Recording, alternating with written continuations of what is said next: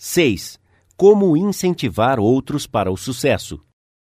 Pete Barlow era um velho amigo meu. Ele tinha um ato de cachorros e pôneis e havia passado a sua vida toda viajando com circos e shows de variedades.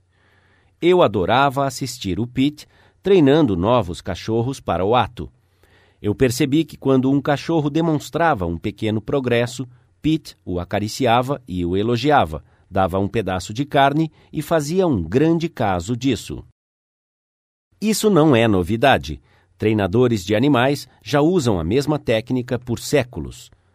Por que, eu penso, não poderíamos usar o mesmo bom senso para mudar pessoas que nós usamos para tentar mudar os cachorros? Por que não usamos um pedaço de carne ao invés de um chicote? Por que não usamos o elogio ao invés da crítica? Vamos elogiar a melhoria mais simples. Isso inspira outra pessoa a melhorar. Em seu livro Ain't Much, Baby, I'm All I Got, Não sou grande coisa, mas sou tudo que tenho, o psicólogo Jess Lair comenta: O elogio é como o brilho do sol e aquece o espírito humano. Não podemos florescer e crescer sem isso. E ainda, enquanto a maioria de nós está pronta para soprar os ventos gelados da crítica sobre outros, nós relutamos a dar aos nossos colegas o aquecido brilho do sol do elogio. Eu consigo olhar para trás em minha vida e ver onde poucas palavras de elogio mudaram drasticamente o meu futuro. Você não pode dizer o mesmo sobre a sua vida? A história está repleta de ilustrações surpreendentes da mais simples mágica do elogio. Por exemplo, muitos anos atrás, um garoto de 10 anos estava trabalhando numa fábrica em Nápoles. Ele desejava muito ser cantor mas o seu primeiro professor o desencorajou. Você não sabe cantar, ele disse. Você não tem nem voz para isso. Parece o som do vento soprando pelas venezianas. Mas a sua mãe, uma pobre camponesa, o abraçou e elogiou, e disse que ela sabia que ele podia cantar, que ela já havia visto uma melhora e ela andava descalça para economizar dinheiro para suas aulas de música. O elogio daquela camponesa transformou a vida do garoto. O seu nome era Enrico Caruso e ele tornou-se o maior e mais famoso cantor de ópera de sua época. No início do século XIX, um jovem em Londres aspirava a ser escritor, mas tudo parecia dar para trás. Ele não pôde frequentar a escola por mais de quatro anos. O seu pai foi jogado na prisão por não pagar suas dívidas e várias vezes este jovem passou fome. Finalmente, ele conseguiu um emprego, colando rótulos em potes de graxa, em um barracão infestado de ratos, e ele dormia à noite em um quarto deplorável no sótão, com mais dois garotos, meninos vindos dos cortiços de Londres. Ele tinha tão pouca confiança na sua habilidade de escrever que ele saiu discretamente e enviou o seu primeiro manuscrito na calada da noite para que ninguém risse dele. História após história foram recusadas. Finalmente, chegou o dia em que uma delas foi aceita. A verdade é que, embora não houvesse recebido nenhum tostão por ela, um editor o havia elogiado. Um editor havia dado a ele o reconhecimento. Ele estava tão emocionado que andou sem rumo pelas ruas, com lágrimas correndo pelo rosto. O elogio, o reconhecimento que ele recebeu através da publicação de uma história, deu uma reviravolta em sua vida, porque se não fosse por aquele encorajamento, ele poderia ter passado a sua vida inteira trabalhando em fábricas infestadas de ratos. Você já deve ter ouvido falar deste menino. O nome dele era Charles Dickens. Outro menino em Londres trabalhava como empregado em um armazém de secos e molhados, ele tinha que levantar às cinco horas da manhã, varrer o armazém e era escravo do trabalho por 14 horas por dia. Isso o aborrecia e ele desprezava este trabalho. Após dois anos, ele não aguentava mais, então levantou-se certa manhã e, sem esperar pelo café da manhã, caminhou 15 milhas para falar com a sua mãe, que estava trabalhando como empregada. Ele estava furioso, discutiu com ela e chorou. Ele jurou que iria se matar se continuasse mais tempo no armazém. Então, ele escreveu uma carta extensa e patética ao seu velho professor, declarando que estava desiludido e que não queria mais viver. O seu velho professor o elogiou um pouco e lhe assegurou que ele era realmente inteligente e merecia estar fazendo coisas mais dignas, e lhe ofereceu um emprego como professor. Aquele elogio mudou o futuro daquele menino e causou uma impressão permanente na história da literatura inglesa. Porque aquele garoto começou a escrever inúmeros best-sellers e ganhou mais de um milhão de dólares com a sua caneta. Você já deve ter ouvido falar dele. O seu nome era H. G. Wells. O uso de elogio ao invés da crítica é o conceito básico nos ensinamentos de B. F. Skinner. Este grande psicólogo contemporâneo mostrou experiências com animais e com humanos, que quando a crítica é minimizada e o elogio é enfatizado, as coisas boas nas pessoas serão reforçadas e as coisas não tão boas serão atrofiadas por falta de atenção. John Ringles Paw de Rocky Mount, North Carolina, usou isso para lidar com seus filhos. Parecia que, como em muitas famílias, a principal forma de comunicação entre pais e filhos era gritar.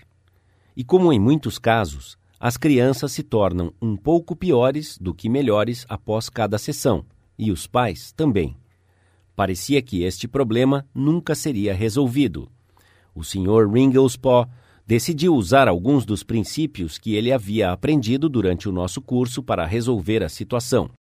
Ele reportou: Nós decidimos tentar o elogio ao invés de enfocar as suas falhas. Não foi fácil, quando tudo o que podíamos ver eram as coisas negativas que estavam fazendo.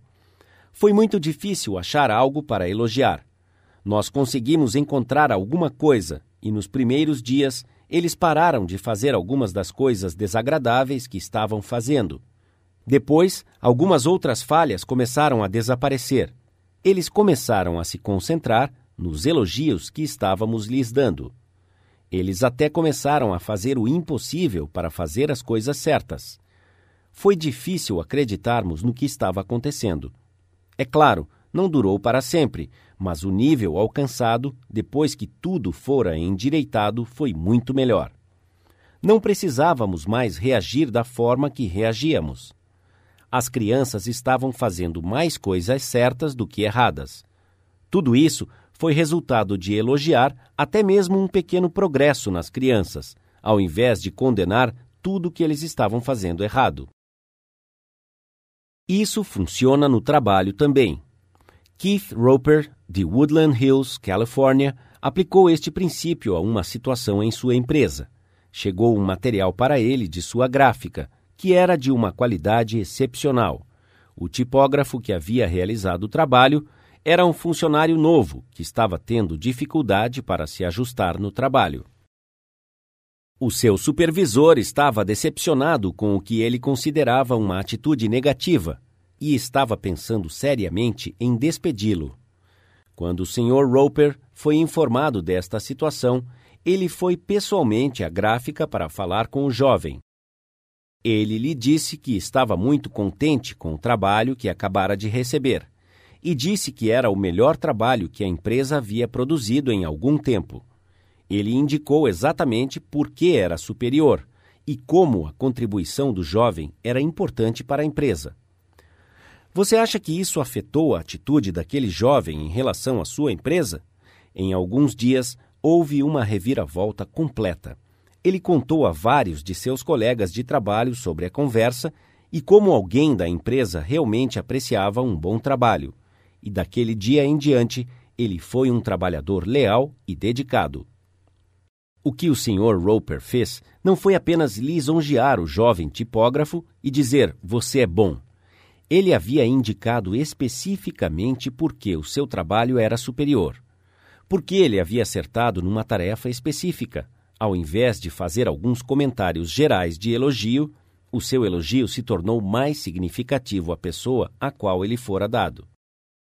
Todos gostam de elogio, mas quando ele é específico, ele se torna sincero e não algo que a pessoa está dizendo apenas para fazer a outra sentir-se bem. Lembre-se, Todos nós desejamos a apreciação e o reconhecimento, e faremos o que for preciso para consegui-los. Mas ninguém quer a insinceridade, ninguém quer ser bajulado. Deixe-me repetir: os princípios ensinados neste livro irão funcionar apenas quando expressados de forma sincera. Eu não estou defendendo técnicas mágicas. Eu estou falando sobre um novo estilo de vida. Falando em mudar as pessoas. Se você e eu inspirarmos as pessoas com quem nos encontrarmos para que elas percebam os tesouros escondidos que possuem, nós podemos fazer muito mais do que mudar pessoas. Nós podemos literalmente transformá-las. Estou exagerando? Então ouça estas palavras sábias de William James, um dos psicólogos e filósofos mais famosos que a América já produziu. Comparado com o que nós deveríamos ser, estamos apenas meio acordados. Estamos apenas fazendo uso de uma pequena parte de nossos recursos físicos e mentais. Falando em termos gerais, o ser humano vive dentro dos seus limites. Ele possui poderes de vários tipos que ele habitualmente não usa. Sim, você que está ouvindo estas linhas possui poderes de vários tipos, que você habitualmente não usa. E um destes poderes que você provavelmente não está usando ao seu máximo é a sua habilidade mágica de elogiar pessoas e inspirá-las na realização de suas possibilidades latentes. As habilidades murcham sob crítica, elas florescem sob o encorajamento. Para tornar-se um líder mais efetivo, aplique o princípio 6. Elogie o menor progresso e elogie todas as melhorias. Seja sincero em sua aprovação e generoso em seu elogio.